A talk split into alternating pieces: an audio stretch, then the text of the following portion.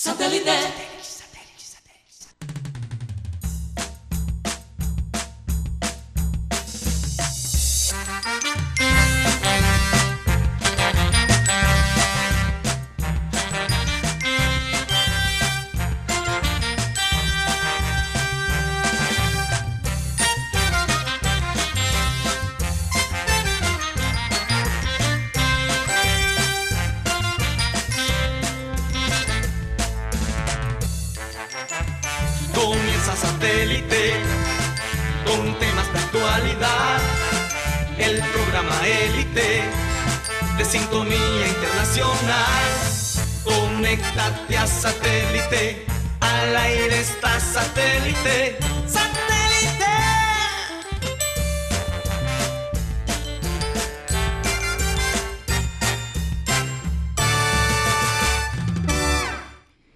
Señoras y señores, bienvenidos a programa Satélite.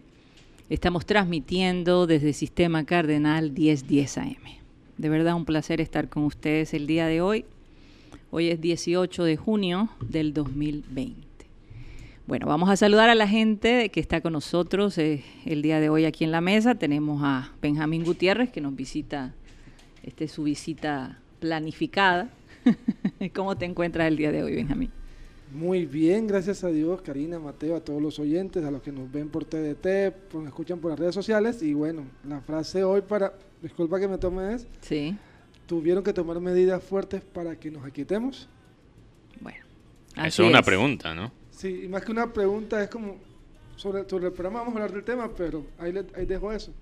Lo dejas ahí. Tú, Mateo, ¿cómo amaneciste el día de hoy, Mateo Gueidos? Bueno, tengo mi camisa, para los que no nos pueden ver, tengo mi camisa de Colombia, pensando lastimosamente en que ahora mismo estaríamos en modo Copa América si no fuera por este, esta pandemia. Pero ¿Con bueno. Qué, ¿Con quién jugaríamos hoy?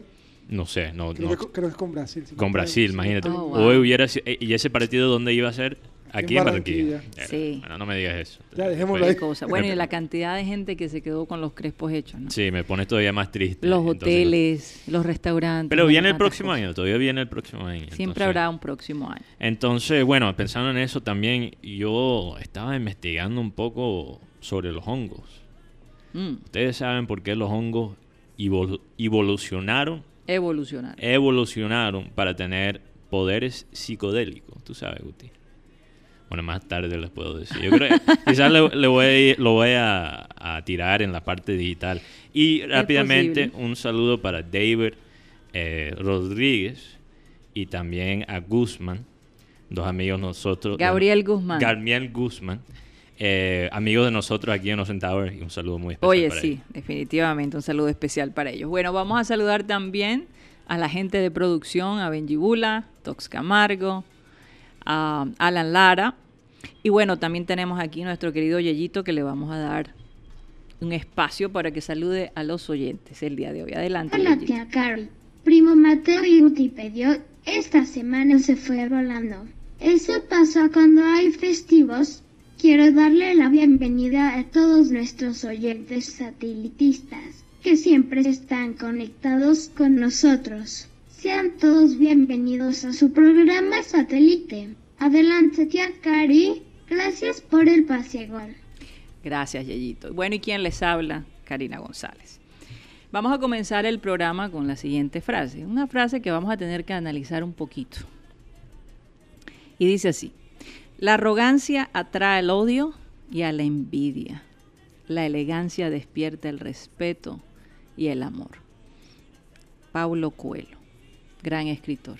Es brasilero, ¿verdad? Brasilero. Me encantan sus frases, eh, la manera como él ve la vida. Muy profunda. Y por eso ha vendido bastantes libros. Definitivamente. Pero cuando dice elegancia, podría decir, bueno, pero ¿qué se refiere con la elegancia? No es como la persona se viste, es como habla, la incidencia de sus palabras. No es tener el carro más. No es, sí, exacto. No es el carro más lujoso ni la ropa más bonita. Es, es la manera como se expresan las ideas, ¿verdad? Mm. Y, por estos días tenemos que ser muy elegantes en eso. Porque hay, gente, hay mucha gente arrogante. Hay mucha gente que cree que se la sabe toda. Y realmente no es así. Como decía Abel González, nadie tiene la verdad pelada, ¿verdad? Entonces hay que, hay que buscar la gente sabia, hay que buscar la gente que, que conoce los temas. No podemos pretender que no lo sabemos todo. Hay que rodearse, sobre todo nuestros líderes, se tienen que rodear de gente que sabe manejar ciertas situaciones. Y a veces, no sé si por arrogancia o por creérsela que se la saben todas, no, no piden ayuda. Pero bueno, eh, hay algo que quería mencionar porque salió en todas partes, incluso a nivel nacional. Ya nos dijeron a los barranquilleros y en general a la gente en el Atlántico que no cumpla las medidas que se han impuesto por estos días, especialmente los fines de semana, cuando tenemos el toque de queda, incluso después de 8 de la noche, nadie puede estar fuera.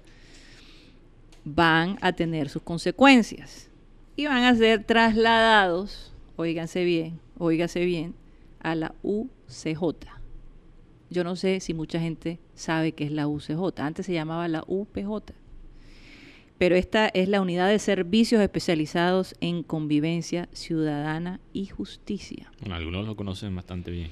Y yo quería, y me lo permitió, y lo voy a hacer, para que ustedes entiendan qué significa ir a la UCJ, cuál va a ser la experiencia que ustedes van a vivir allí si incumplen con las normas que se han impuesto por estos días. Porque la cosa, señores, está seria. Está muy seria las estadísticas, la cantidad de gente contagiada. No es fácil escuchar eso a nivel nacional, que somos uno de los departamentos más pequeños y somos los segundos en contagio. Es muy fuerte. Entonces yo quería que Tox Camargo nos contara, hace muchos años atrás, vivió una experiencia con la UPJ en ese entonces, y yo quería que él nos contara cómo fue su experiencia allí, como para que la gente tenga una idea de lo que pueden vivir si incumplen las normas cívicas y responsables que están poniendo eh, la alcaldía aquí en la ciudad de Barranquilla y en general pues la gobernadora del Atlántico. Todos, cuéntanos un poquito cómo fue esa experiencia. Eh, claro, Cari, con las buenas tardes para todos nuestros oyentes que siempre están sintonizados con nosotros. Así es, Karina, como tú ya lo mencionaste, eh, tuve una experiencia cuando era la UPJ, si no estoy mal, era la Unidad de Prevención Judicial y quedaba exactamente en la 30 con 8, enfrente del éxito o el antiguo vivero, no sé muy bien. Sí, ahora queda en la 56 11 102, vía la cordialidad. es una nueva instalación completamente que creo que la inauguraron el año pasado alrededor de marzo, una cosa así. Sí, así es. Eh, yo tuve una experiencia, eh, por, por así decirlo, por una falta de, cultura ciudadana o, por falta de civismo, lo digo abiertamente, porque así es. Eh, hace aproximadamente un año, año y medio, cuando estaba, como te digo, en la parte de la 30, de partida con unos amigos en la zona de la calle y pues llegaron los policías, pidieron los requisitos, lo normal que ellos hacen. Y al ver que habían dos en estado de embriaguez y estaban consumiendo obviamente licor en vía pública, nos dirigieron enseguida a la UPJ, nos retuvieron el documento. Una vez llegada a la UPJ, obviamente el procedimiento cambia, eh, las leyes son supuestamente para todos y incorporan a uno en un pequeño calabozo de 3x3 como muy grande, donde hay aproximadamente unas 60, 50 personas sentados, arrodillados, de pie, llorando, hmm. sudados. Eh, ya te puedes imaginar el contacto físico que se, que se forma en ese. Imagino que ese no será el caso. O sea, que, que, que, como están tomando ciertas medidas, pues no pueden hacer lo mismo que hacían antes. Sin embargo, la experiencia no va a ser nada agradable, porque realmente tú no sabes de dónde vienen las personas que van a estar allí. Y yo me imagino que esto es para todos los niveles sociales. Hola que, sí. que, no hay que no hay diferencia. Me imagino que si hay fiestas acá en la del norte como hubo el fin de semana, que esas personas le va a pasar lo mismo, porque también esas personas necesitan ser eh, ubicadas desde ese punto desde el punto de vista ciudadano, no solamente la gente de, los barrios del sur. Yo espero que lo manejen a cualquier nivel. Adelante, Tox. Realmente no es un castigo deseado para nadie porque aproximadamente 48 horas para las personas que tienen un mal comportamiento es- que es como mucho, y mínimo 24 horas para las personas que tienen buena conducta. Eh, las 24 horas no comienzan a contar cuando tú pisas la UPJ o la UCJ, sino cuando sales del calabozo de la UCJ hacia la sala principal de la, de la misma, antes mencionada. Allí comienzan a correr los 24 las 24 horas. Mientras que estás en el calabozo, tienes que esperar que las personas que están adentro retenidas salgan nuevamente. Salen aproximadamente cada 4, cada 5 horas. O sea que mientras que ellas están encerradas, uno está en el calabozo también encerrado y esas 5 horas o 4 horas no van contando aún. Ya cuando pasas a la sala te quitan todos tus documentos, teléfonos si estás comunicado, eh, prendas, los cordones, tienes que entrar con zapatos y tus zapatos obviamente sin cordones, no tienes que llevar correa.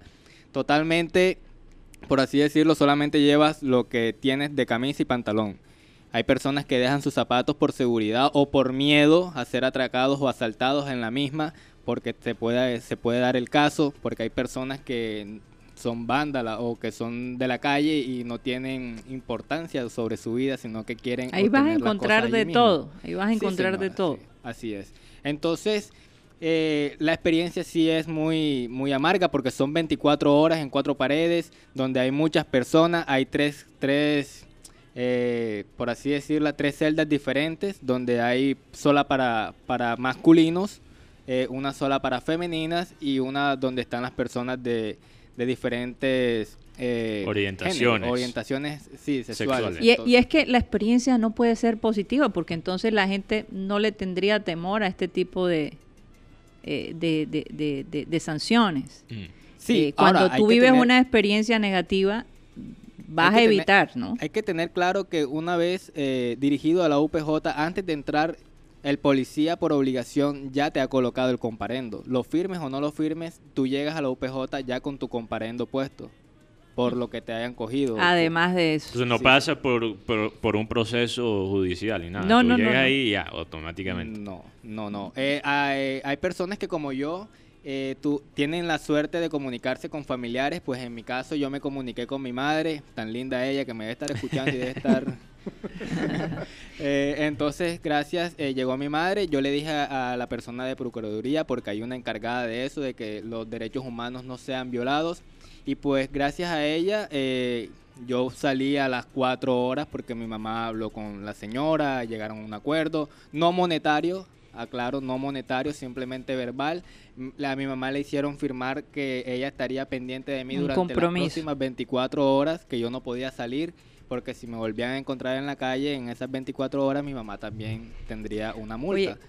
De verdad que es, eh, es un alivio saber que hay estas instituciones aquí y que de alguna manera se pueden utilizar las instalaciones para precisamente, yo, yo me imagino eh, que las cosas se van a manejar un poquito diferentes.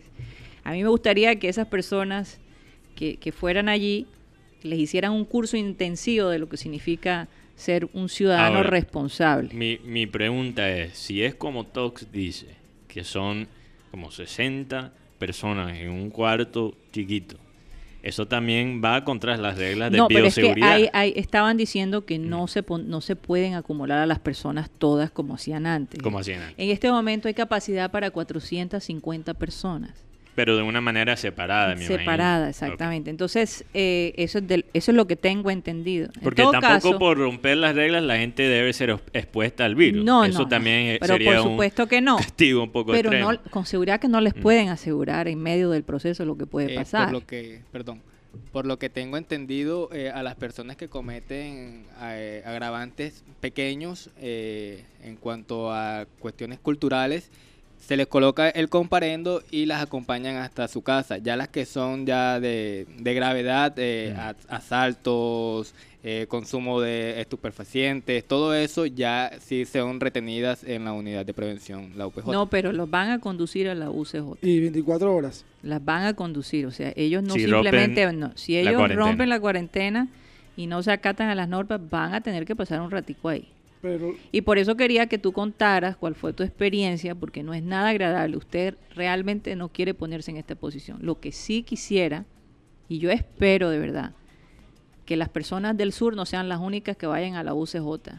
Que las personas del norte que también están haciendo sus pachangas pues pasen por el mismo proceso. Esto es algo para todos. Es una cuestión ya de, un compromiso personal, quitando a un lado la parte social. Porque sabemos que hubo fiestecitas el fin de semana en, la en, en las secciones acá del norte. Claro que las hubo. No se vio en el periódico, no se dijo mucho, incluso hubo un cantante por allí que dio sus golpes de pecho, sugiriendo a las personas que no, que no salieran, pero pues también se le descubrió a él en, en una fiestecita. No se sabe cuándo fue, pero de igual era tiempo de cuarentena. Entonces, vamos a ponernos serios, de verdad. Eh, sobre todo las personas que tienen alguna incidencia con, con, nosotros, los, con todos los ciudadanos.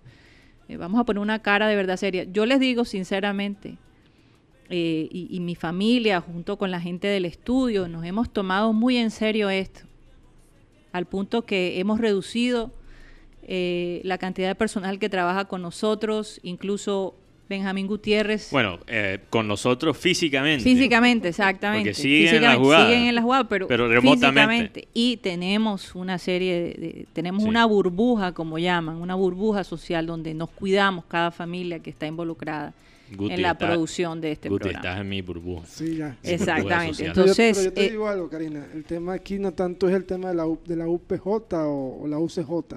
El tema es que ahora va a entrar otro ente gubernamental que es el ejército. Sí.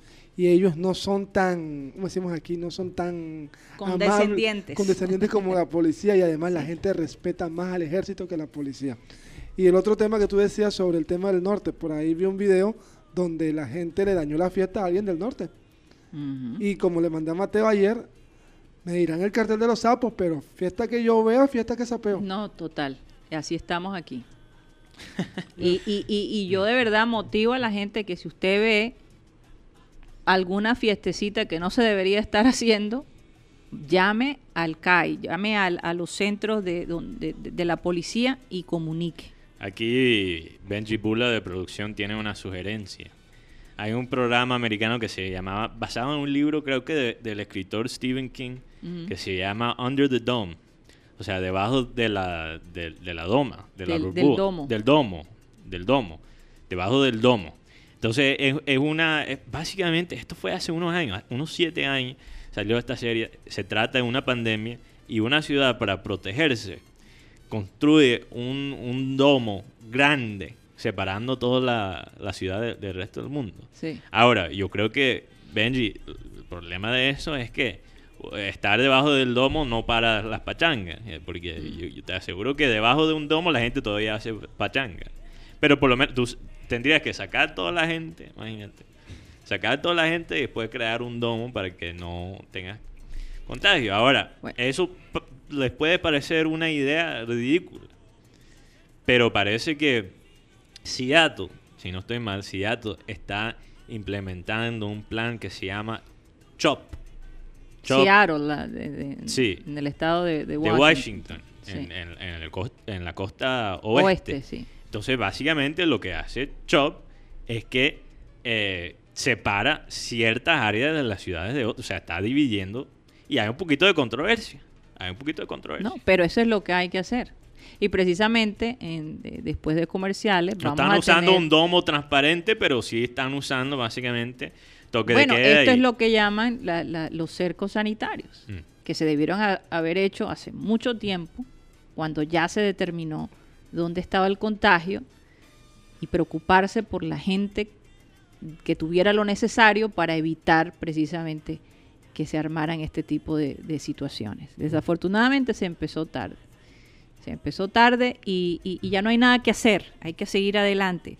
Pero hoy tenemos a Lina Scarpati desde Italia, eh, porque Italia ya ha superado ciertas cosas. Eh, Italia volvió a ser relativamente normal, pero la región de Lombardía está pasando por un, momento difícil. Para, para hacerles un punto de referencia, Milán, la ciudad de Milán, está en esa región.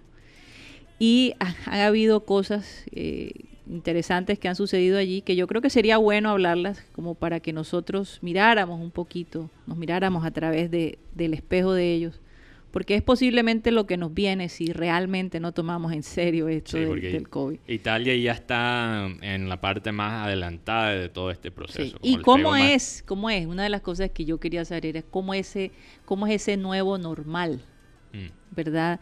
¿Cómo es esa nueva vida eh, después de, de- pasar tanto tiempo encerrados, ¿no? Eh, desde todo punto de vista, desde el punto de vista social, desde el punto de vista laboral.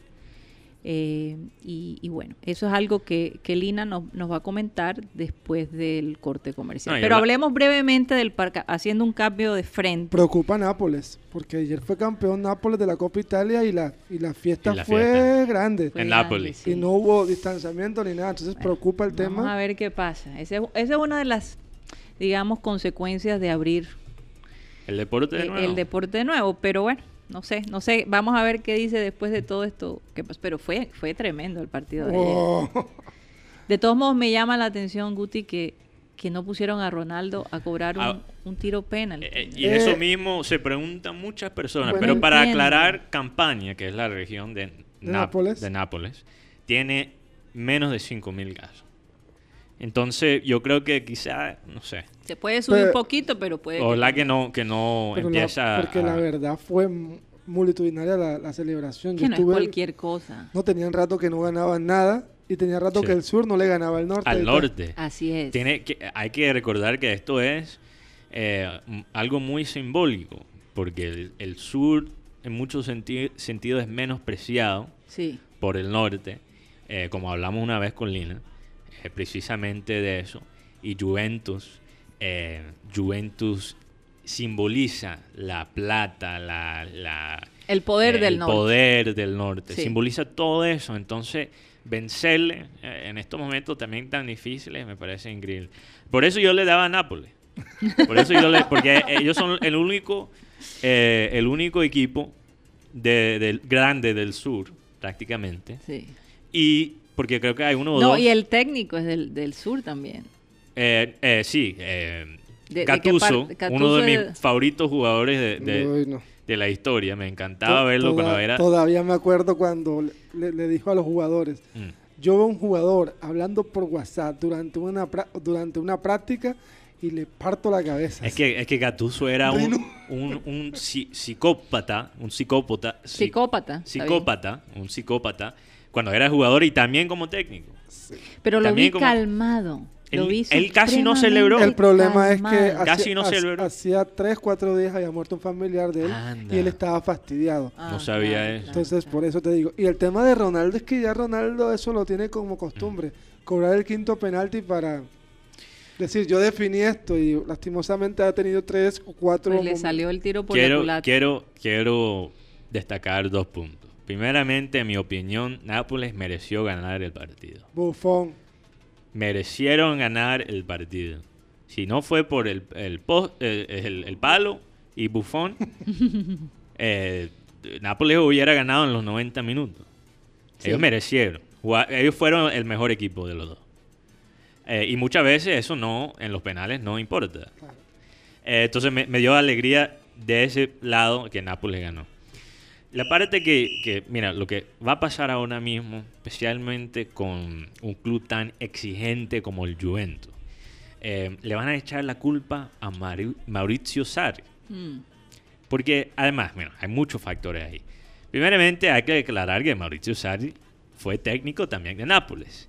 Él es, Es de Nápoles. de Nápoles. Y la historia de Maurizio Sarri siempre me ha parecido increíble porque él nunca fue jugador profesional. Ju- Yo no sé si sabes esto, Guti, pero trabajaba como banquero Sí, sí. y dejó toda su carrera para ser técnico del fútbol.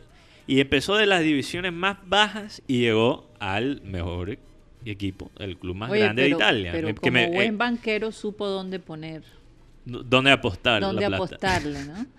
Qué Puede cosa. ser.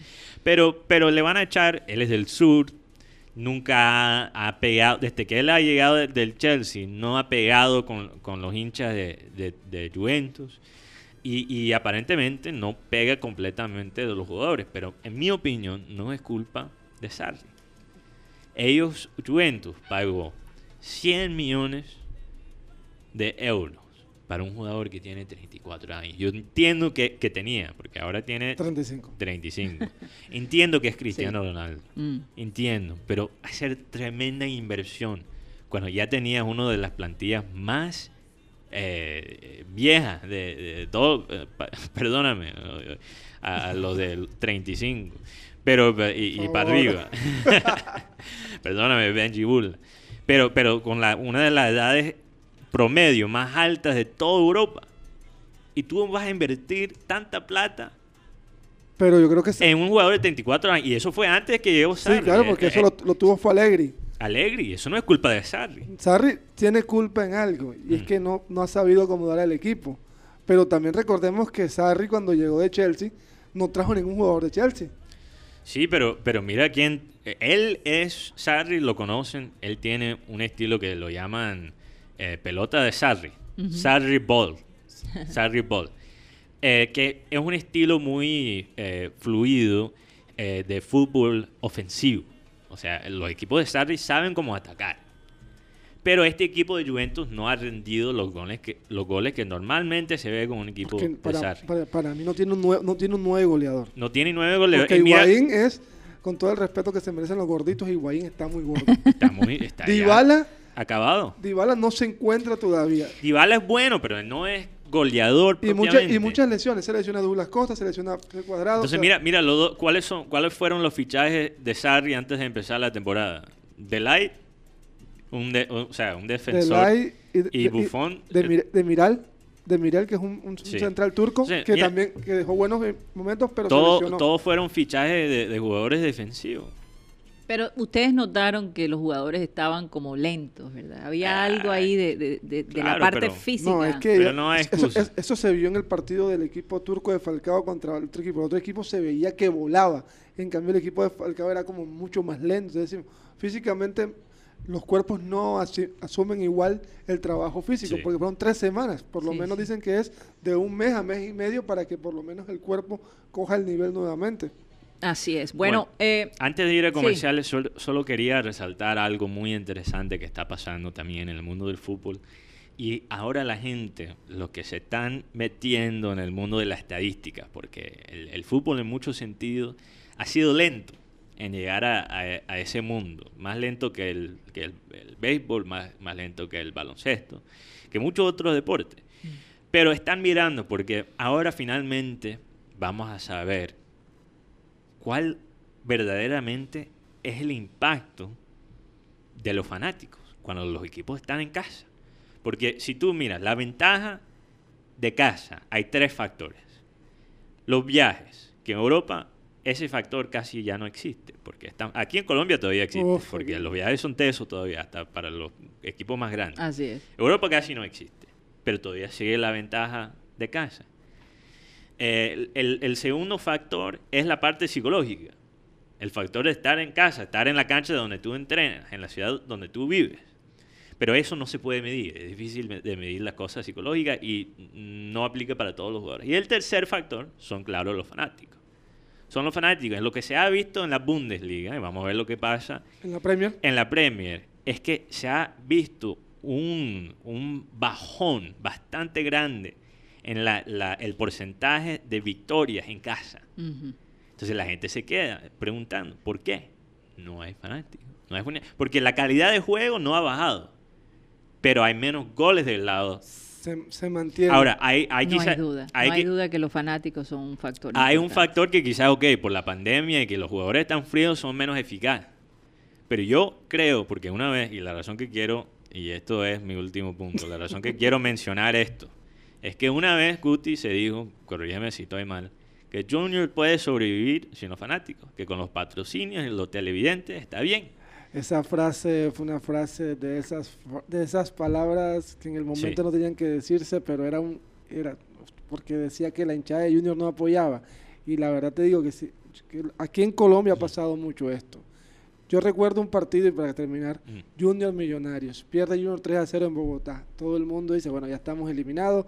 En Bogotá decían, esta es la, la final bogotana que al fin vamos a poder disfrutar. Y ese estadio metropolitano no se llenó, pero habían 35 mil personas.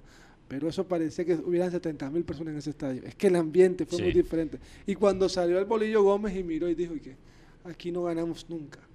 Así Eh, es. es, que, es que impacta. Y lo mismo impacta. pasa, fíjate, con No Liverpool. garantiza la victoria, pero hace una diferencia. Lo mismo pasa con Liverpool cuando la gente, va- los equipos van a Anfield, le temen a Tú me vas a decir que el ambiente Intimida.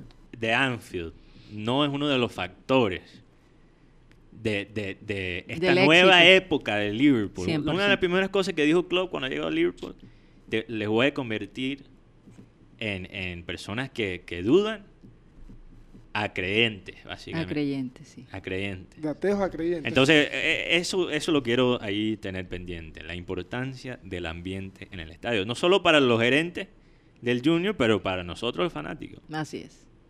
Bueno, vamos a un corte comercial y ya regresamos.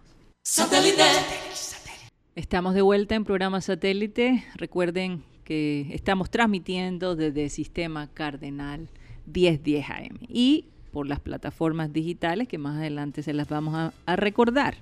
También recordarles que el WhatsApp de nosotros es 300 716 0034. Hay mucha gente que también nos manda mensajes por Messenger, Sí. Eh, por Facebook, por, por todas partes. No podemos leer todo. Pero, tratamos, siempre nos gusta contestarles. eh, yo sé que los oyentes saben que hacemos el esfuerzo de contestarles los mensajes. Gracias por esos mensajes tan bonitos. He recibido de todo tipo de mensajes, Mateo.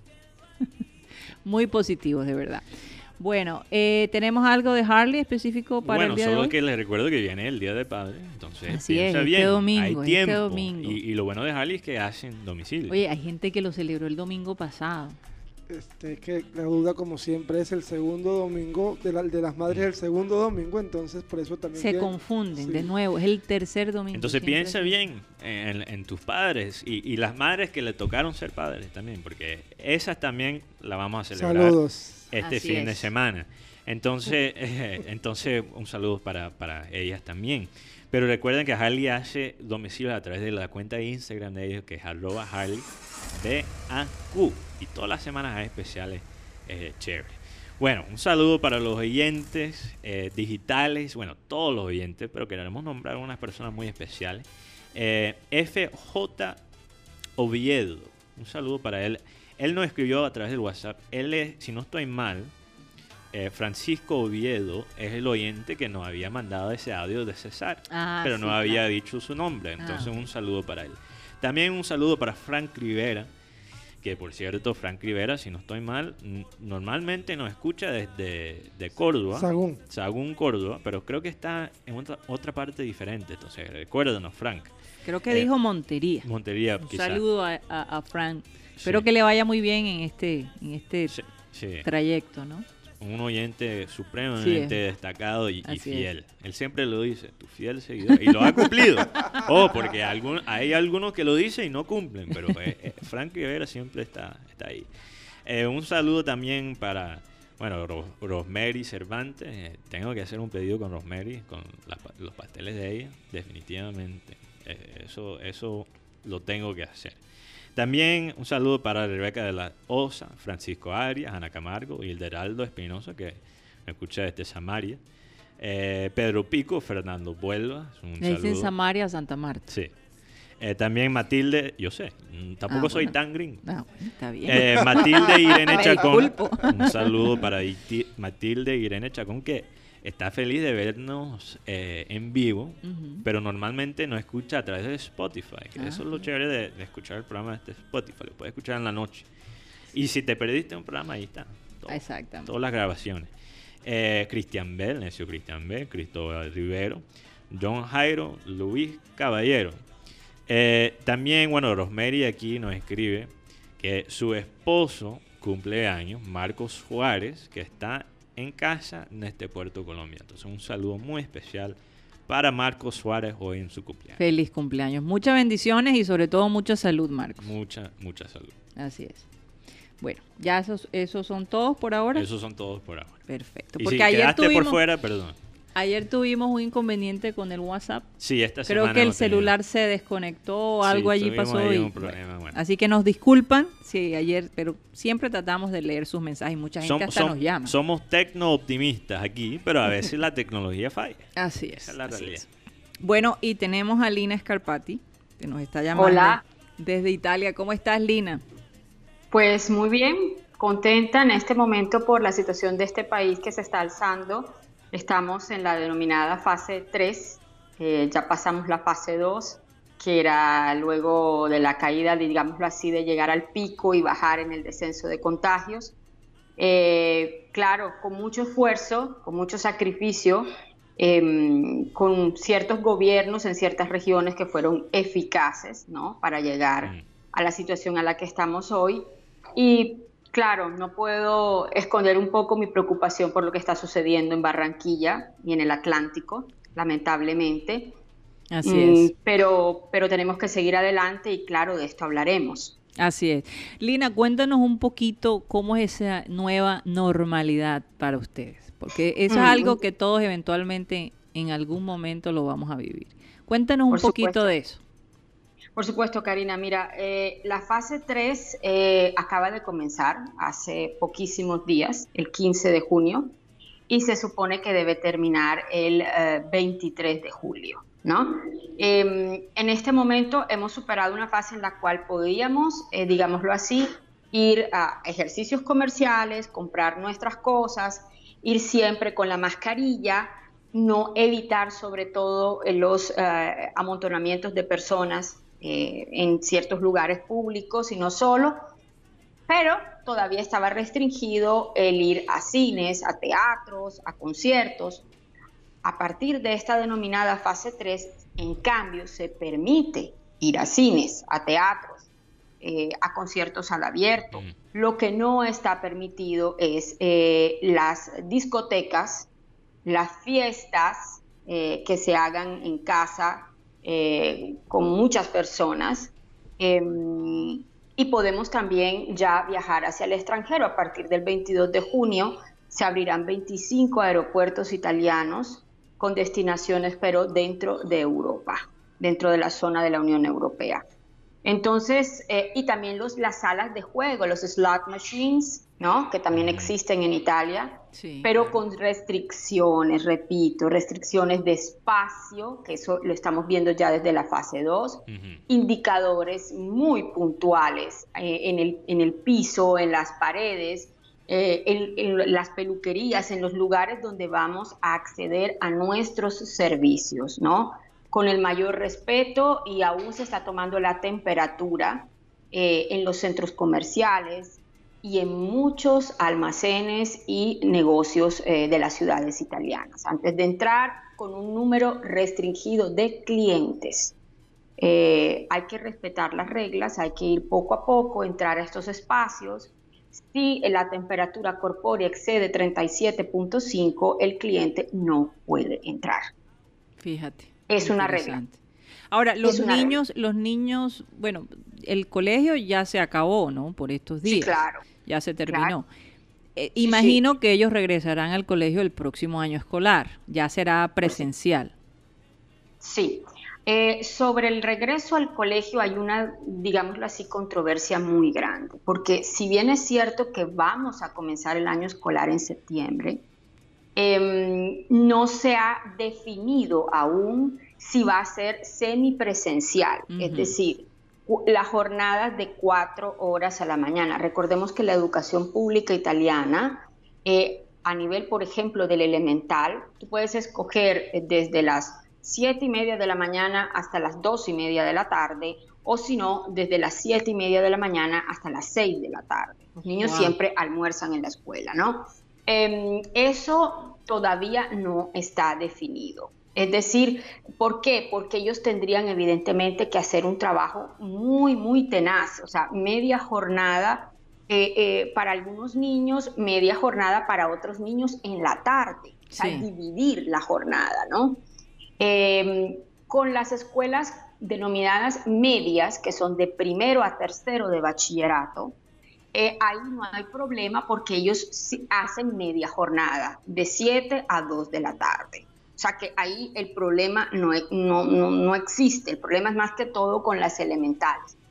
Eh, y de tercero de bachillerato en adelante hacia el último año del liceo, para quienes escogen liceo, eh, que es una formación muy, muy eh, especializada dentro de la, escolaridad, eh, también se está discutiendo como en el elemental. Es decir, o vas media jornada en la mañana o media jornada en la tarde, pero el Estado todavía no ha decidido no de implementar. O sea, se supone que sería así, pero todavía no hay un decreto de ley que confirme lo que eh, se supone que sería la hipótesis más viable en este caso. Porque en Colombia hay esa, esa discrepancia entre los colegios privados y los colegios públicos.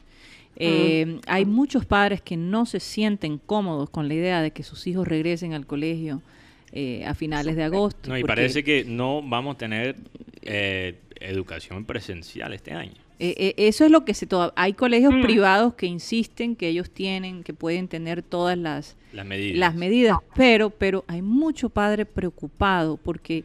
entonces la pregunta mía sería, ¿será que allá también le dan la opción a los padres que no se sientan cómodos en mandar a sus hijos al colegio que lo sigan haciendo virtual? Ahora, no. Ya la distancia virtual, el DAD, como lo llamamos nosotros, está completamente eh, como posibilidad, no existirá más. Y no existirá más, ¿por qué?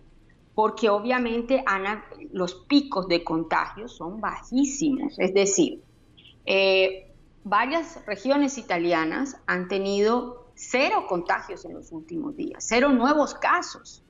Entonces, lo que se pretende es llegar a septiembre con un régimen balanceado, pero la mayor parte de los padres italianos, no será un 99%, están a favor de reentrar a la escuela mm. normalmente sin régimen a distancia. Claro, todo muy organizado, con, como dicen ellos, con, con buen sentido común, con prudencia, porque es fundamental. lo, primero que se vea extraño, el niño que tiene fiebre no puede entrar al colegio, no va a poder entrar al colegio, independientemente que esa fiebre sea dada por, un, por, una, por la estación, por el otoño. Sí, o por cualquier otro tipo de gripa o enfermedad ese niño no se va a poder, ya eso está establecido, que el niño tiene diarrea, que el niño o el, jovencito tiene diarrea, le duele el cuerpo, tiene un virus, señor, no puede entrar al colegio. Eso, eso ya está establecido mm. y ya eh, se ha hablado al respecto. Lo que todavía, como te digo, no se ha establecido porque estamos hablando de una cobertura del 95% de educación pública en todo el territorio italiano. Entonces, es, es, es algo que para eh, nosotros es un, es un derecho y un derecho que hay que preservar, pero sobre todo un derecho que hay que saber, eh, ¿cómo se dice?, administrar a favor de los alumnos y del personal docente. Así es. Bueno, esa es la parte, digamos, rosa de la historia que queremos hablar contigo, pero hay una situación que está viviendo la región de, la, de Lombardía, que fue realmente donde comenzó todo el epicentro, El epicentro, el epicentro, fue Lombardía. Fue Lombardía. ¿Por qué mm, Lombardía no ha podido eh, restablecer, digamos, una vida relativamente normal como lo ha hecho el resto del país italiano? Bueno, vamos a ser claros aquí. Con, aquí sí tengo que entrar un poquito con cifras rápidas, concisas. Lombardía, como ustedes bien han dicho, fue el epicentro un epicentro que desafortunadamente fue mal gestionado desde el comienzo. Mm.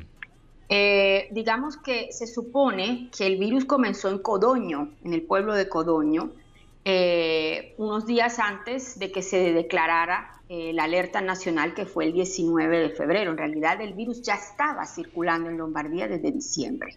Mm. Esa es la gran realidad.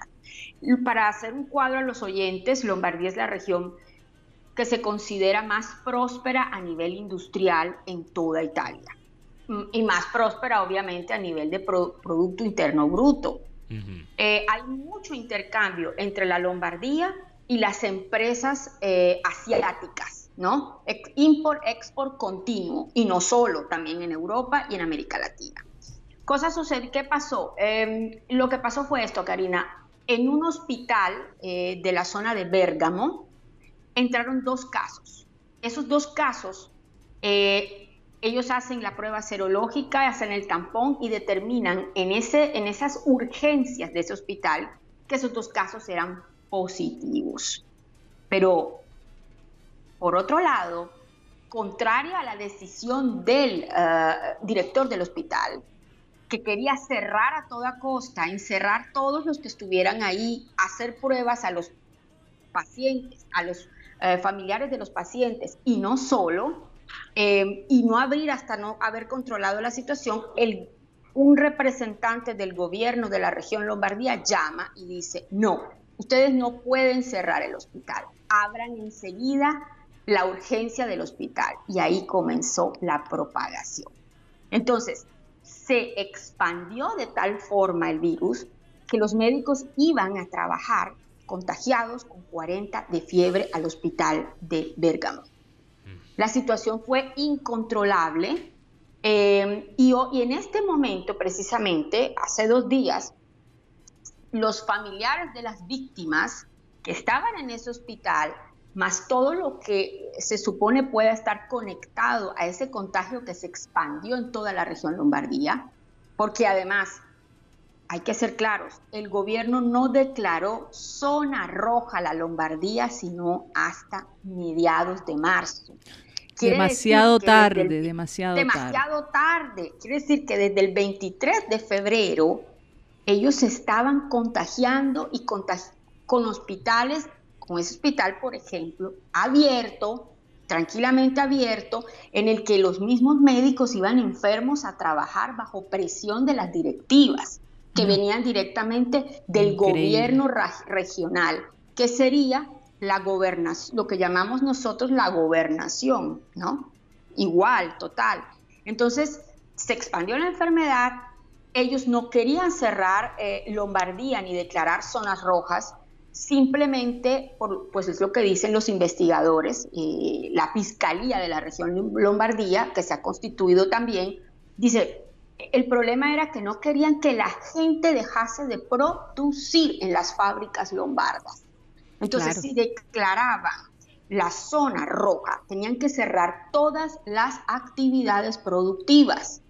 Y obviamente eso causó un contagio expansivo que todavía hoy estamos batallando con ese contagio, porque hoy en día de las de los 329 em, nuevos contagios que hay en Italia, 329, en Lombardía hay, hay 242, o sea, es decir, Lombardía tiene el 74% de los nuevos contagios de todo el territorio nacional.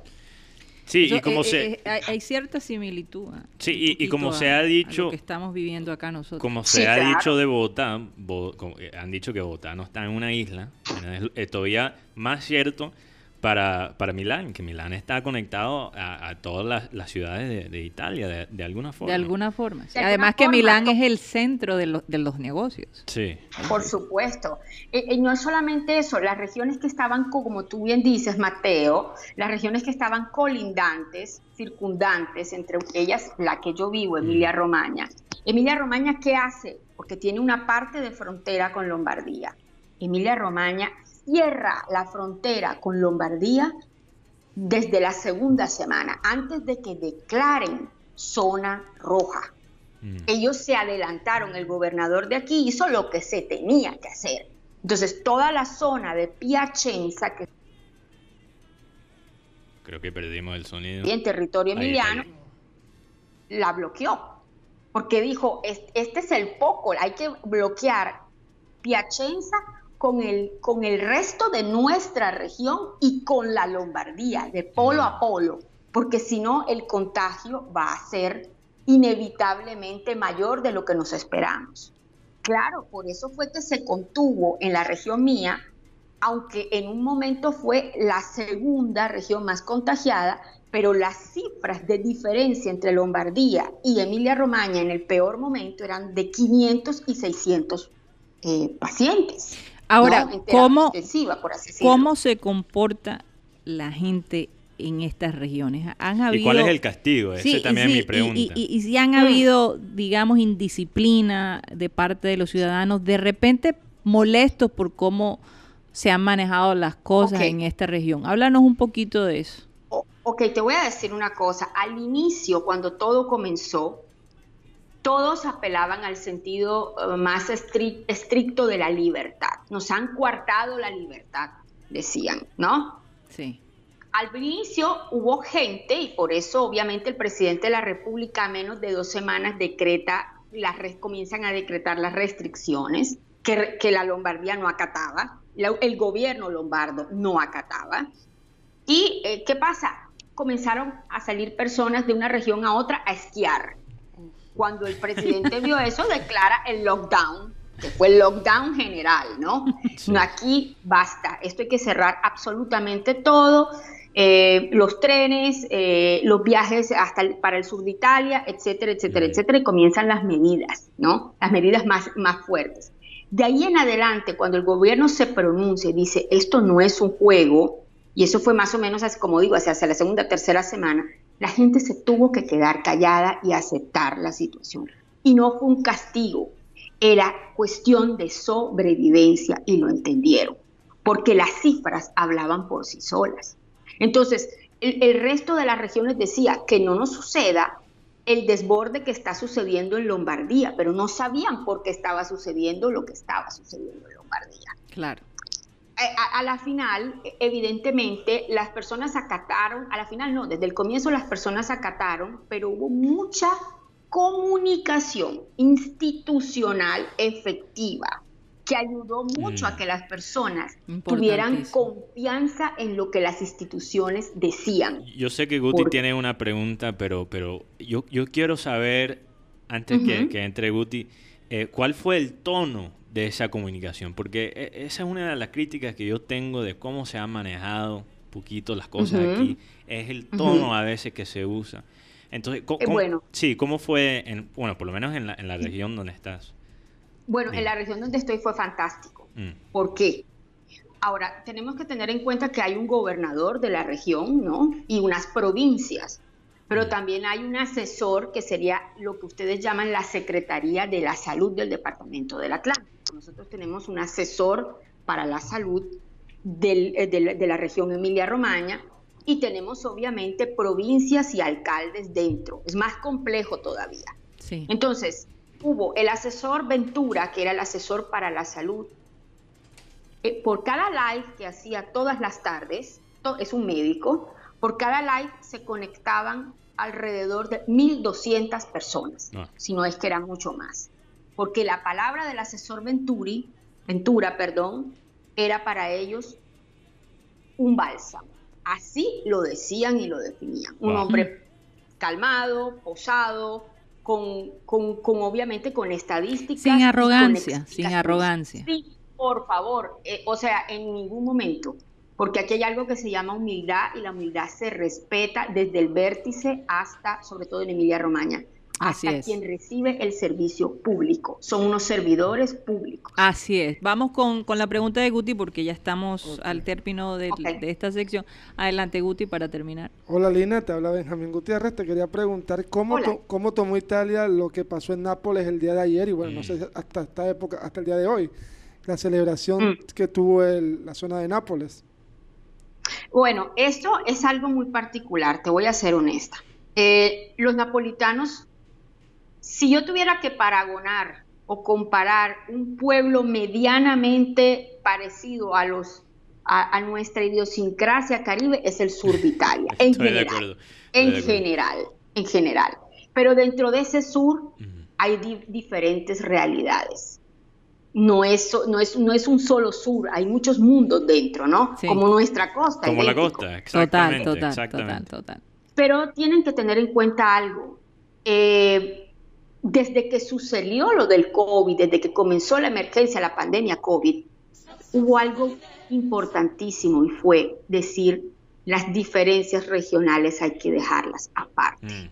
Este no es el momento de pensar en que yo soy un costeño y tú eres un montañero.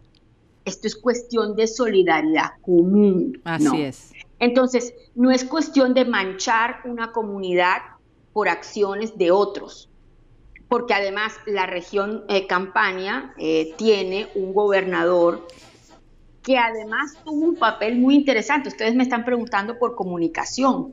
Sí. Y ese señor utilizó estrategias de comunicación muy, eh, muy de Veraces. padre, Muy veraces, sí. Muy- muy veraces y paternalistas, pero en el sentido de si tú haces esto, ya sabes lo que te va a pasar.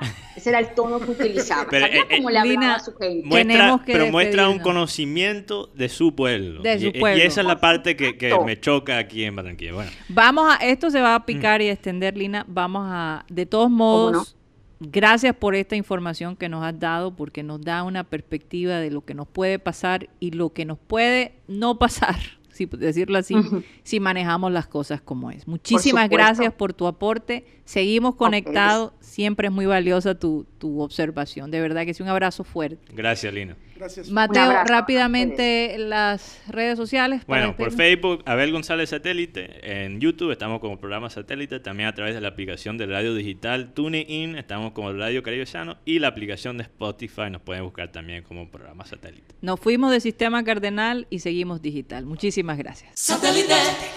Bueno, y continuamos en programa satélite ya 100% digital. Esta es la hora sin reservas. Ya no hay aquí límites, básicamente. Podríamos durar toda la tarde Sí. si quisiéramos. Es verdad. Pero no se puede, no Uy, se uy, puede. uy. No, y hoy No tengo ni, ni tinto ni gaseosa, entonces quizás ya a las tres ya Salud. culpa de Guti. Eso, Eh, es- eso es culpa tuya. culpa de culpa Guti. culpa- No voy a entrar en detalles, pero para que los oyentes sepan, si estoy más tranquilo hoy es culpa de Guti. Ay, O Dios. sea, más, más bien es Oye, una- me, me encantó lo que dijo Lina Scarpati cuando dijo, este no es momento de regionalismo, no es momento de Sí, que tú eres cachaco, eso. yo soy costeño. Ya, eh, eh, eh, Oye, lo que estamos viviendo ahora es una cuestión de supervivencia. supervivencia. Así que es por eso que, que estas diferencias eh, marcadas, y estaba leyendo unos artículos en la en The Guardian, Mm. donde decía que el racismo, eso, eso es, es- eso es algo que tenemos que eliminar. Pero, para que bueno. el ser humano sobreviva de alguna Eh, manera. Eso es un tema muy, Es muy interesante. Es Yo tengo mis propios pensamientos y quizás lo podemos tocar. Solo quería eh, aquí compartir última noticia. Esto es anuncio, una de- declaración di- del director ejecutivo de la MLBPA, que es la Asociación de Jugadores de, la, de las Ligas Mayores de Béisbol. Tony Clark. Aquí dice, enviamos hoy a Major League Baseball una contra, contrapropuesta basada en una temporada regular de 70 juegos que entre varios temas incluye una postemporada ampliada para el 2020-2021. Creemos que esta oferta representa la base para un acuerdo sobre la reanudación del juego. o sea que no se acabaría este año, continuaría el otro año. no, no, no, no, no, no, que sería eh, o básicamente, sea, bueno, Serán dos temporadas, pero, ah, pero con pero la ampliar, ampliada. ampliar la postemporada Ajá. para, para eh, eh, quizás eh, equilibrar un poquito la plata que van a perder ciertos jugadores Mm. por los sueldos, porque hay, Claro. hay tu sueldo básico que ganas en la temporada regular y después hay una plata adicional que tú ganas por postemporada. Bueno, vamos a ver cuál, eh, cuál va a ser la reacción de, la- de Vamos las a ver, autoridades vamos a ver. Pero esto es quizás el comienzo ya de Da un una acuerdo. luz, da una porque pequeña esto, luz. esto empieza porque finalmente, finalmente, la liga y los dueños mandaron una propuesta sin rebajo de los sueldos, o sea, con unos sueldos prorrateados, pero era una temporada de 60 partidos y los jugadores quieren 70 partidos. Entonces, bueno, Bueno, vamos a ver, ojalá que sí, porque yo de verdad que sería triste, Vamos triste no tener el béisbol este año. Bueno, Benjamín Gutiérrez, tengo entendido que ya se dieron a conocer cómo se manejarían la, la bioseguridad para nuestro campeonato acá en Colombia. Eh, cuéntanos un poquito al respecto. Bueno, tiene cinco fases. La plane- planeación. ¿Qué pasó, Guti? ¿Qué pasó? Aislamiento, Mm. Condición de salud, entrenamiento bajo, bajo riesgo, Sí. entrenamiento específico y competencia. O sea, ahora mismo estamos en la fase cero, lo que ellos llaman la fase cero. Estamos en la fase de buscar una empresa que nos proporcione las pruebas. y, y la planificación de la línea. Y hay mucho debate sobre cuál sistema se va a usar para terminar est- este torneo. Yo escuché a alguien. Bueno, la primera tiene una duración de Ah. 28 días Ok. a partir. Luego viene la otra que, que tiene un pa- unos, unos días, pero se, pi- se piensa o se especula que podría Mm. empezar la segunda semana de agosto el torneo. Sí, eso es lo que se ha dicho. El punto es que todavía no han definido la- el, el formato del torneo. Y lo otro es que este señor de Di Mayor está, sale con unas cosas a, la- a los presidentes y dice otra cosa en, en- en radio. Porque el presidente le ha dicho, ustedes solamente van a comprar, ¿cómo se llama eso? El desinfectante para las manos. Nosotros nos encargamos del resto. Pero aquí en otra parte ha dicho que la plata la van a poner los clubes. Entonces, ahí está el riff y Raf. Hay una reunión ahorita en media hora con los 36 equipos. Por otro lado, también recordemos que este señor está entre la espada y la pared porque no- todavía le quedan seis días para conseguir 10 millones de dólares para los derechos televisivos. O sea, el conteo está como cuando van a lanzar un cohete a la, a la luna. Yo, yo escuché, Eh. yo escuché a alguien eh, decir, Guti, que se debe cancelar el torneo que ya se empezó. Completamente. Yo creo que sí.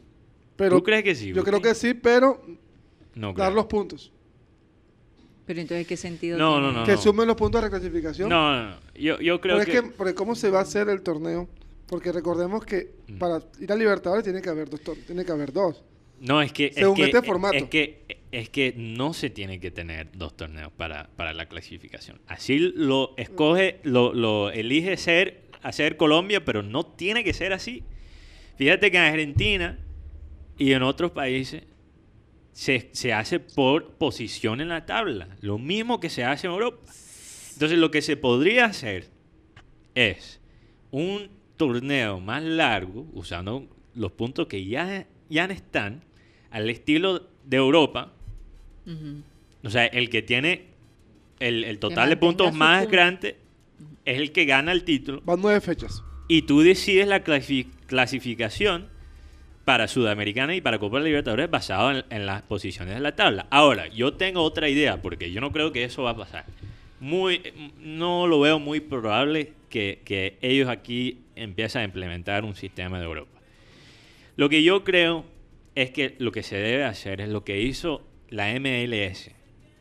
Para terminar la temporada que ya empezó, tú haces un torneo estilo mundial Grupos.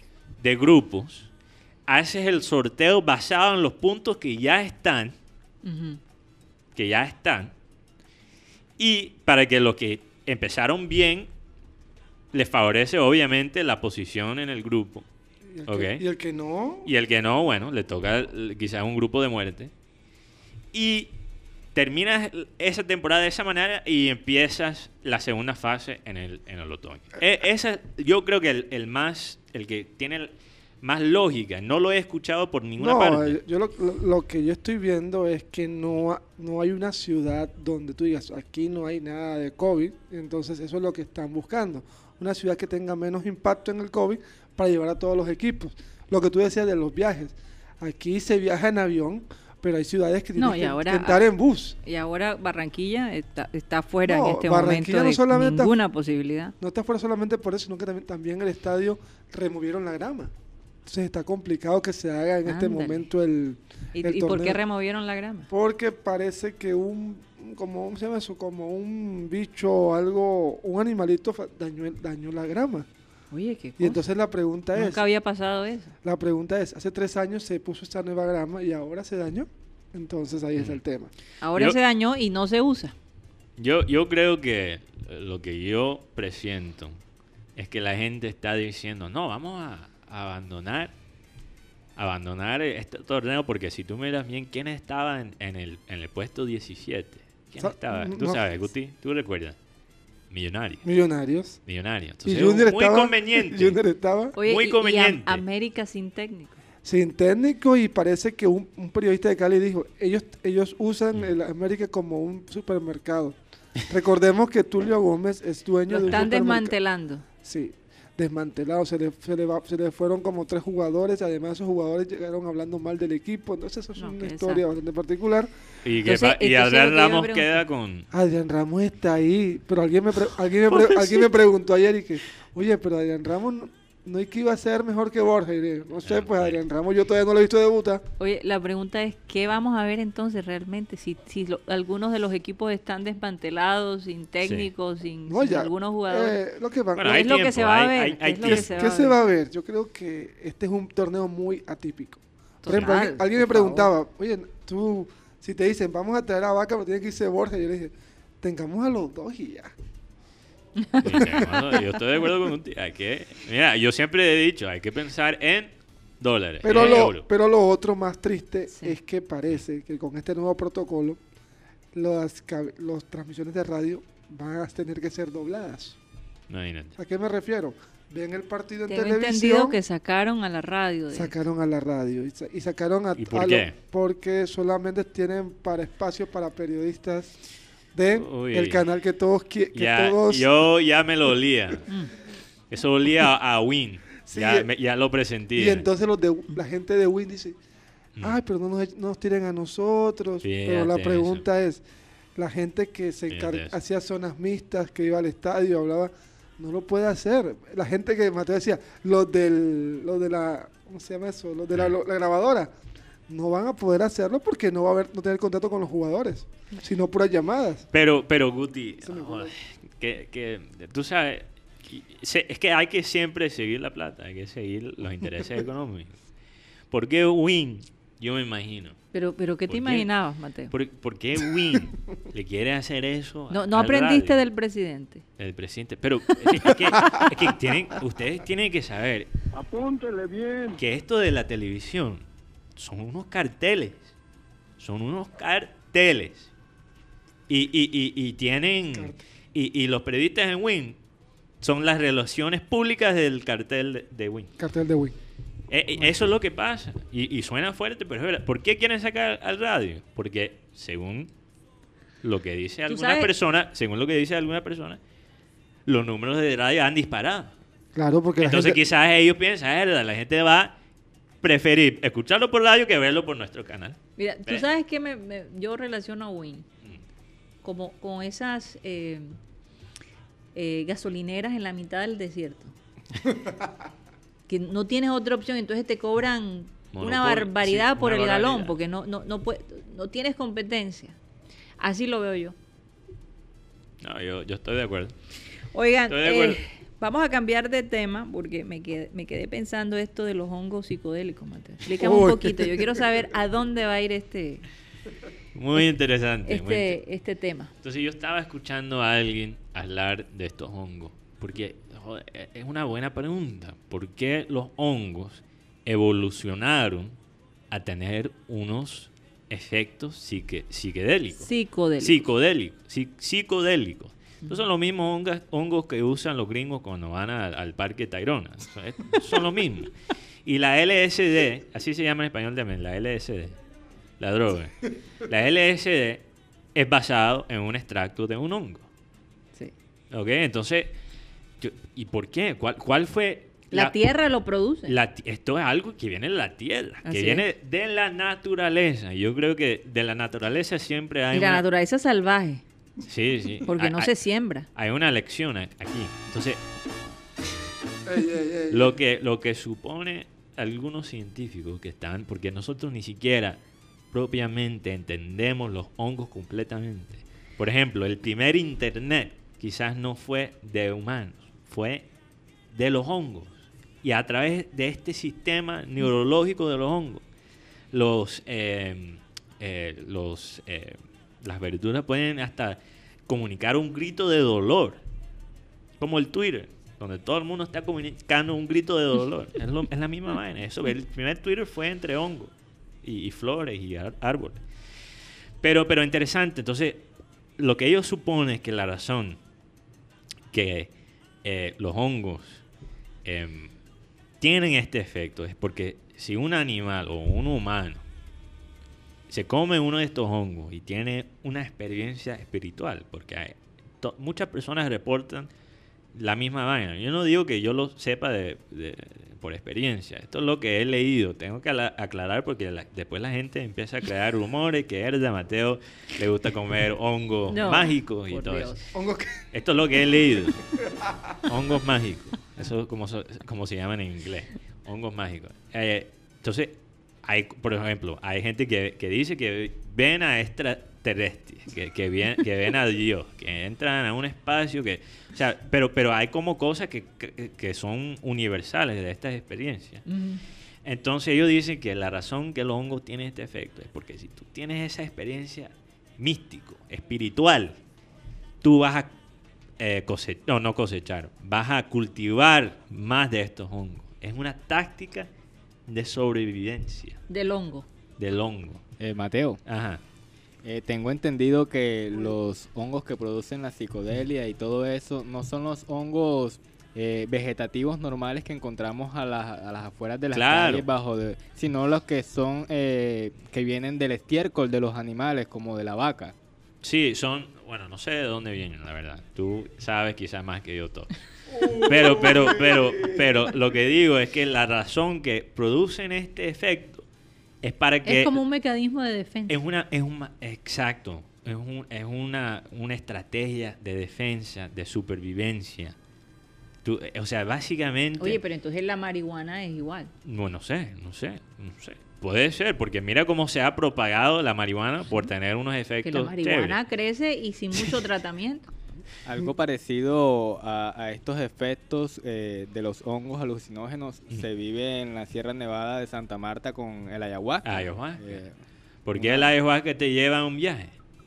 Porque quizás el ayahuasca piensa, quizás es porque el ayahuasca piensa, mirándolo fríamente, quitando la parte espiritual, que, que tú vas a, a proteger la ayahuasca si te lleva a un viaje. Entonces, ¿cuál es la lección que yo saco en esto? Porque estamos, estamos en, en épocas difíciles. Si tú te metes, si, si tú le llevas a alguien en un viaje, vas a sobrevivir. Lo que llevan los otros en, en estos viajes filosóficos, ent- eh, emocionales, todo esto, es una táctica de supervivencia. Yo creo que eh, satélite es una especie de hongo Psicodélico. psicodélico. Lo que, e- ese es el punto que, que quise hacer. Bueno, porque es que yo te digo, la arrogancia, de nuevo, la arrogancia lo único que atrae es el odio. Hasta cierto punto los hongos no son arrogantes. No son arrogantes. Son en la- elegantes. en la- son Son ele- elegantes y hasta bonitos. están en la tierra, se meten en la tierra, se mete, imagínate, en una vaca, se- por todos lados, por todos lados. el champiñón es un hongo. El Sí, champiñón. claro. Pero eso sí se pueden comer. Si no, todos los hongos se pueden comer. Y no hay duda que le da a las salsas algo especial. Yo eh, hace unos días vi la película esta que se llama, ¿cómo es que se llama la película con, con el actor el actor de mi pie izquierdo, Mateo? Recuerda. La verdad es que no sé. Daniel de eh, Defoe. no, Daniel de Lewis. No sé. Mi pie izquierdo. ¿Cuál es ese? Oh, yo creo que no, lo que pasa es que no había nacido. Eso ya, eh, eso no es de mi pie tiempo. izquierdo, bueno, no. Daniel Day-Lewis. Daniel de Lewis. O sea, ¿Te de- encanta de- esta película? de- La no. de los hongos, donde él se enfermaba. Ah, era- ok, ok. Que es- eso es de... mm, eh, no sé Que cómo ganó él- un- el Oscar, ¿no? No, fue nominado. O fue nominado. Es- en, en inglés la película se llama Phantom Thread. Phantom Thread. No sé cuál es la, Y la- resulta el que, título en que- español. que la, la película me encantó porque el hombre era neurótico, era un diseñador Y de moda muy famoso, bastante. bastante. arrogante. Y se enamora de una mujer sencilla, el, El hilo fantasma, hilo fantasma. aquí en, en Colombia, En así Colombia. se llamaba. Y resulta que ella se dio cuenta que cuando él se No, enfermaba, y no estamos hablando de hilo dental. Que cuando él se enfermaba, si hay unos hilos que tú eh, eh, te, Mateo, preguntas, no me interrumpas. te preguntas dónde está. Estás No veo. necio. Después dices que Christian ve el necio y ya, ve- ya esa, veo que estás esa necio. combinación me preocupa. Ya veo que estás necio.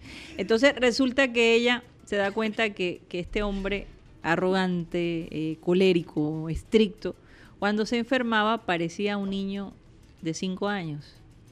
Y ella podía atenderlo, podía controlarlo. Entonces, ella le gustaba cuando él se sentía así. Y en medio de, todo, llegaron a un acuerdo, pero no voy a contarles porque no quiero que pierdan el entusiasmo por, por ver la película, pero hay algo muy lindo ahí, ese amor, ese, ese, eh, esas imágenes que mostraban cuando él dependía de ella, de ser, de pasar de ser un hombre tan arrogante a ser un hombre eh, ¿cómo se diría una persona, eh, sum- no, no tanto como sumisa, pero que se dejaba, se Mm, dejaba, Maltratar. no maltratar, Oh, oh, oh. Bueno.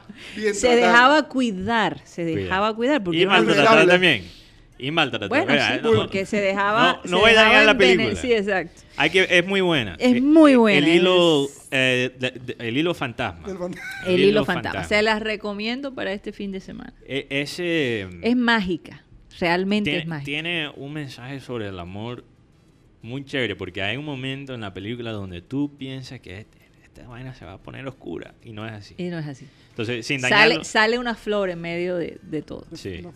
Porque, joder, el Pero, amor- pero ella cocinaba unos hongos especiales. Entonces por eso me, sí. me acordé de Bueno, la El película. efecto ese es diferente, no Pues- es psico- psicodélico. ¿Cómo será que al día siguiente decidí hacerle unos huevos revueltos con hongos a mi esposo?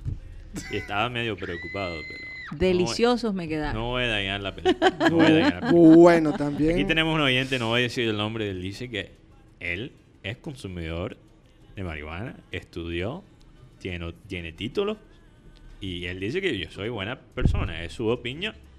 Y él no manda saludos, por cierto. Solo saludos. A- no me mandó saludos a mí, pero a Karina y a, a Guti sí. Solo saludos, mandó solo fíjate. saludos. Solo saludos. Pero, pero él dice, yo, o sea, a mí me funciona, me ha ayudado bastante. Y yo estudié, tengo título, soy buena persona, no me ha dañado.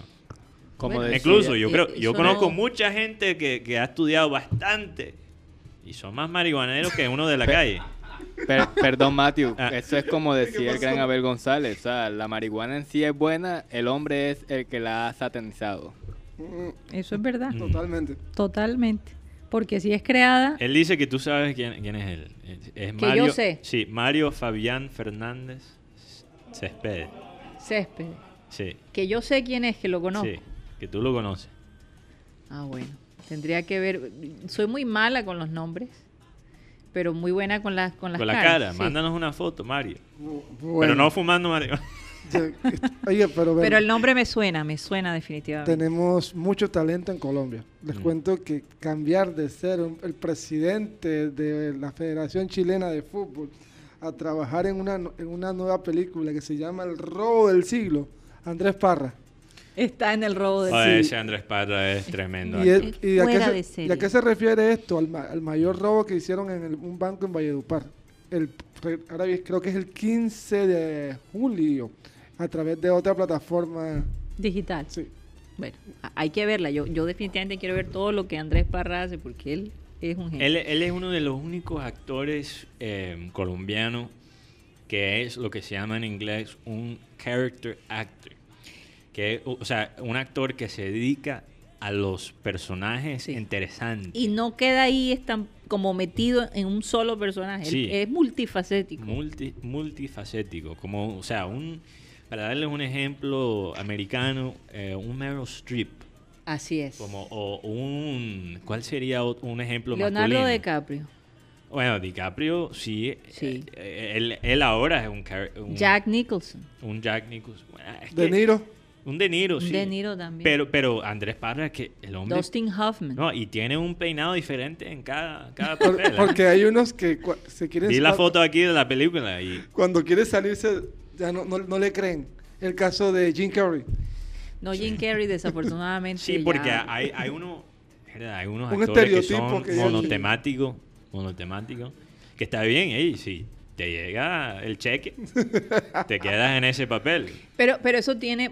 Yo, yo creo que los actores que no basan sus escogencias en el dinero son los actores de largo plazo. Porque, por ejemplo, Meryl Streep, que, que, que lo ha manejado todo, ¿verdad? Eh, porque precisamente si, si te pones a hacer tantas películas del mismo estilo, ok, ganas todo el dinero, pero Jim Carrey ahora mismo no ha podido hacer nada.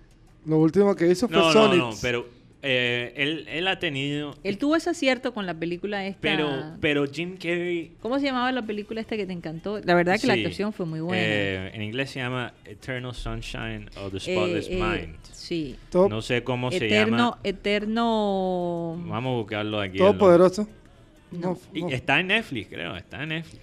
Sí, creo que está en Netflix. Es que, es que eh, por ejemplo, la que hizo Se llama El eterno resplandor. El Eterno resplandor de una mente sin recuerdo. Sin es Lo que dice aquí en Muy Wikipedia. linda la película, ¿para qué?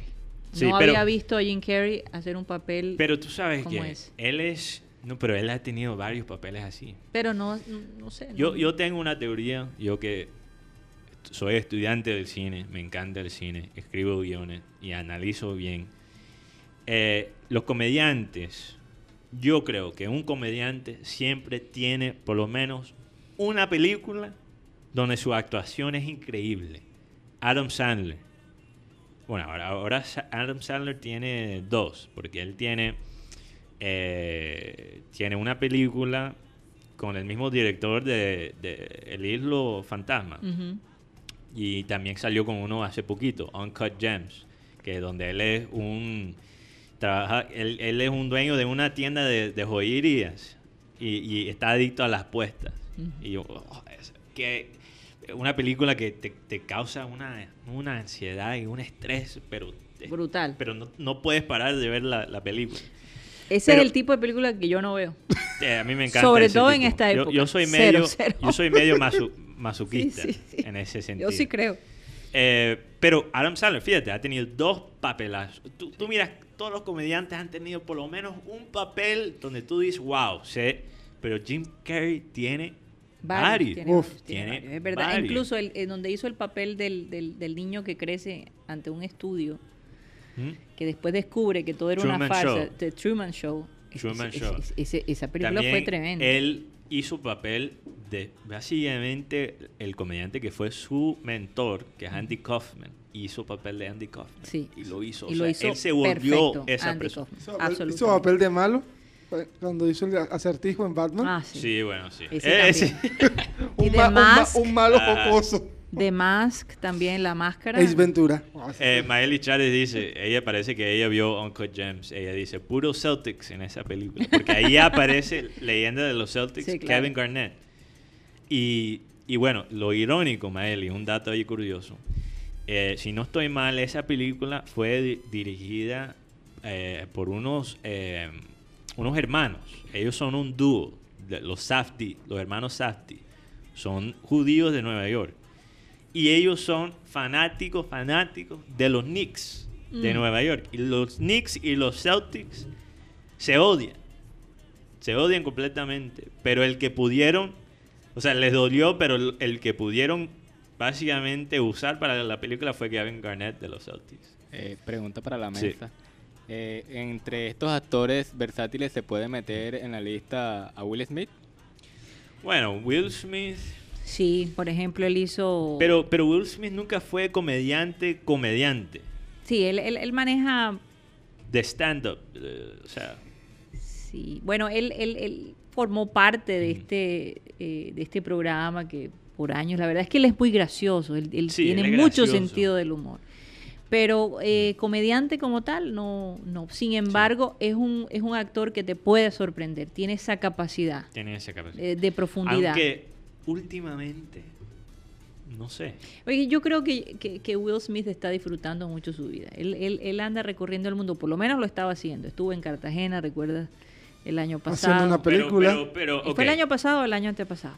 Pero si estamos El año hablando, si estamos hablando de papeles que ha hecho Will Smith de drama, ¿verdad? Porque tremendo protagonista de películas de acción. Y Sí. claro, comenzó De su drama, carrera. él hizo, él hizo con su hijo Ajá. aquella película que se llamaba, donde era un vendedor En de- busca de la felicidad. En En busca, de, la busca de la felicidad. felicidad. Esa película fue Pero maravillosa. fuera de En busca de la felicidad, no puedo pensar en una película donde él Seven tiene un Pound. papelazo. Pero Seven, Seven Pound Pound fue no siete- fue tan bien libras. recibida como, como- Pero, pero tú sabes, me vi esa película y fue bastante profunda. A mí, eh, El único que yo puedo, que de lo que yo he visto en, en búsqueda de la felicidad, fue su mejor papel. Benji dice que en Siete Almas. Es el mismo. Siete Seven almas, Pounds. siete almas. Pero, ¿sabes qué? También hay otra película, y no recuerdo el nombre, donde él hace papel de un caddy en un juego de golf famosísimo, de dos, un, un- un ju- un jugador de, de golf Para que no amateur. saben, de- Cádiz son los que llevan. son los que llevan la bolsa de, de- de- de- de los, de De los los palos de golf. Eh, Se les llama caddy.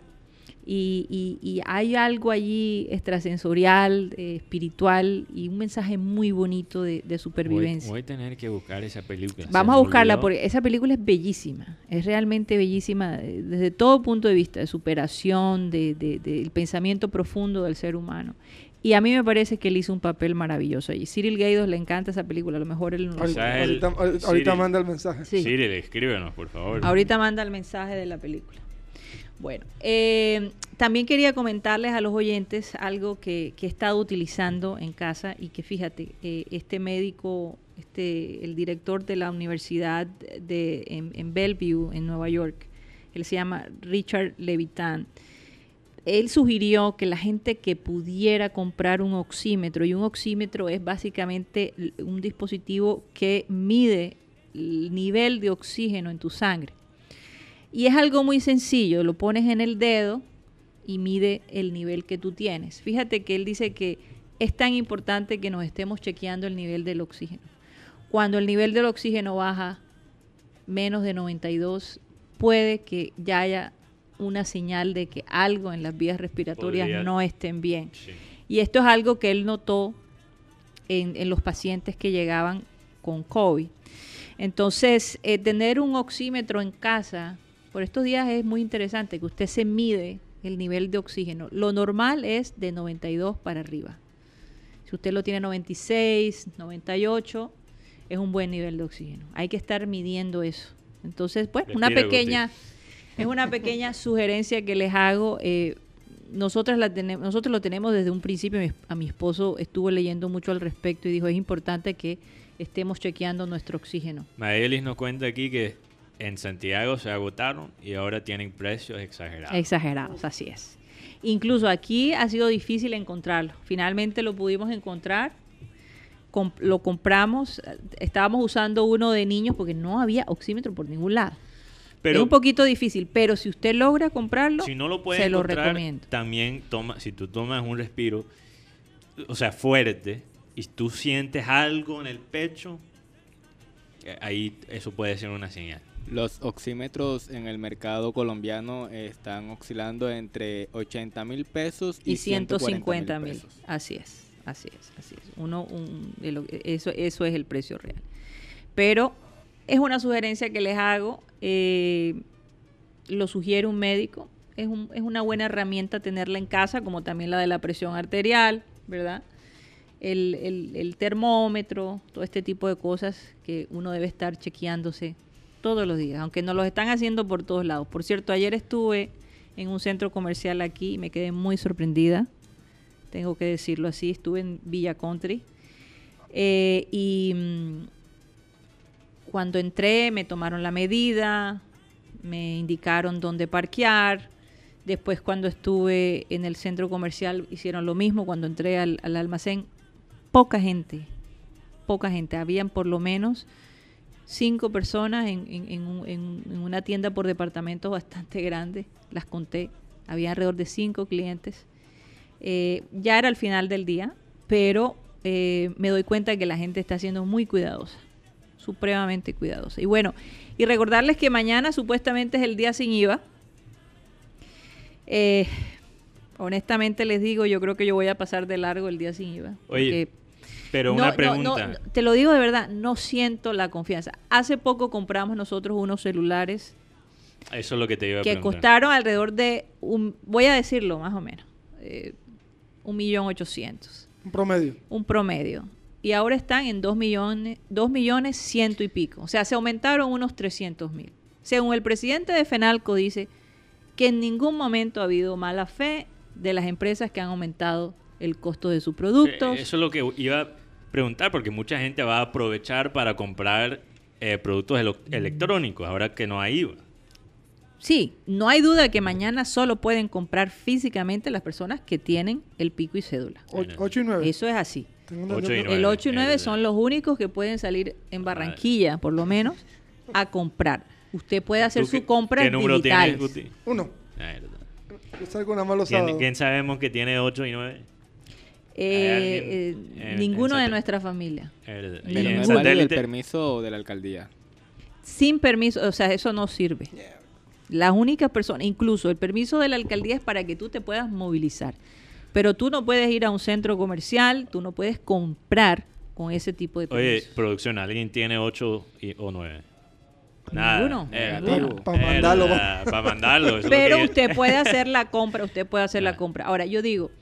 eh, La el compra presidente- digital. digital. El presidente de FENALCO dice que, que- que no ha habido mala intención de los comerciantes, que esto y que lo otro, pero ¿cómo ustedes me Ah, explican? Alan tiene 8. Alan, Alan Ah, Lara. bueno, Alan, Alan Alan. Lara. Pero ¿cómo me pueden explicar que hace unos 5 o 6 días compramos el mismo celular que hoy cuesta 300 mil pesos más? Supuestamente es porque el costo de traer este, este tipo de, de, de- tener toda la mercancía lista Mm. para los, lo- lo- los clientes. En fin, no sé, no sé, no, no me inspira nada de confianza, se los confieso. Eh, cuando vayan a comprar algo, analicen muy bien el costo. Y mira el Eh, precio, si tú ya tienes en mente lo que quieres comprar, mira el precio en línea. Así cuando estés en la tienda no te pueden estafar. No sé, hay, hay- hay- yo creo que hay gente que está actuando de buena fe, pero hay gente que también. Que se van a aprovechar. Se van a Como, aprovechar. como no hay un precio Estándar. estándar, entonces se especula mucho con el tema de los precios. Así es, pero supuestamente Fen- el, el presidente de FENALCO dijo que, que los usuarios compraran, y lo dijo ayer en un noticiero nacional, con mucha tranquilidad que aquí no hay ningún... Ah, ningún si tipo eso de ya pasa en tiempos normales, una vez yo estaba buscando un videojuego específico y, yo llegué a la tienda, el único que lo tenía, tenía uno, solo tenía uno. Y en el, en el, en el precio ahí decía, eh, decía como ciento, no sé cuál era el precio, no recuerdo exactamente, era como 180 mil el juego. Y después yo voy a pagar, yo digo, ok, me parece bien, voy a pagarlo. No, no, esto es 250, dice el dueño. El- el cajero le preguntó al dueño. Yo digo, oye, pero aquí ustedes dicen, ay, ay, eso es un precio diferente de lo que dice aquí. ¿Eso te pasó hace poco? Hace unos meses. Publicidad Hace- engañosa. hace- hace- antes Publicidad antes engañosa. del coronavirus. Yo digo, eh, me están engañando, básicamente. Bueno, a- allá tú. le- Porque yo sabía que yo no lo iba a encontrar en otra parte. Entonces, qué pues, hiciste? bueno, lo pagué. Joder, eh, estaba desesperado. Estaba Has desesperado. debido darte el gusto de decir, ¿sabes qué? Mejor espero. Lo había buscado en todas partes. Entonces, pero, de pero nuevo, la gente se eso aprovecha. es como las la- gasolineras en la mitad de un desierto. Ajá. No, no- Ellos no se, pongan se en esa aprovecharon de mi desespero. La realidad es que no necesitamos comprar tantas cosas. Esa es la realidad. Pero hay que estimular la economía. Entonces, de igual, si, si, si, si va a comprar algo, analice bien. Que sea bien. algo necesario. Que sea algo necesario. Bueno, nos vamos a despedir porque ya se nos recontrapasó el tiempo. Son las, eh, Oh, wow, ya son las 3 y las 7. 3 y 7 minutos. Disculpa a producción. No nos informó que ya nos pasamos. Normalmente se nota que no quieren ir no a la se casa quieren hoy. ir, no se quieren ir. Bueno, vamos a despedirnos, agradecerle a Lina Scarpati por haber estado el día de hoy con nosotros, a todos los oyentes que siempre nos están apoyando y bueno, dejarlos con, con un ser supremamente especial para, para ustedes los oyentes y para nosotros, con Abel González Chávez que por favor nos despida el programa el día de hoy. El versículo bíblico de hoy, del. Confiad en Jehová perpetuamente, porque en Jehová el Señor está, está la fortaleza de los siglos. Así de sencillo ese versículo. Hay gente que no confía sino en sus propios recursos y hay momentos en que hay que endosarle al Todopoderoso nuestra necesidad para que haga algo por nosotros. Hay gente que se encarga de ayudar a Dios. Dios no nos pide ayuda, pidámosle ayuda a Dios y es lógico. Él es el creador del universo, tiene por qué saber de nosotros porque Él construyó, es el ingeniero de nuestro, de nuestro cuerpo eh, y, la, la parte espiritual también vino de ahí arriba. Así que no se les olvide, no les dé pena, pídanle a Dios que es la fortaleza, no les dé pena. Señoras y señores, se nos acabó el time.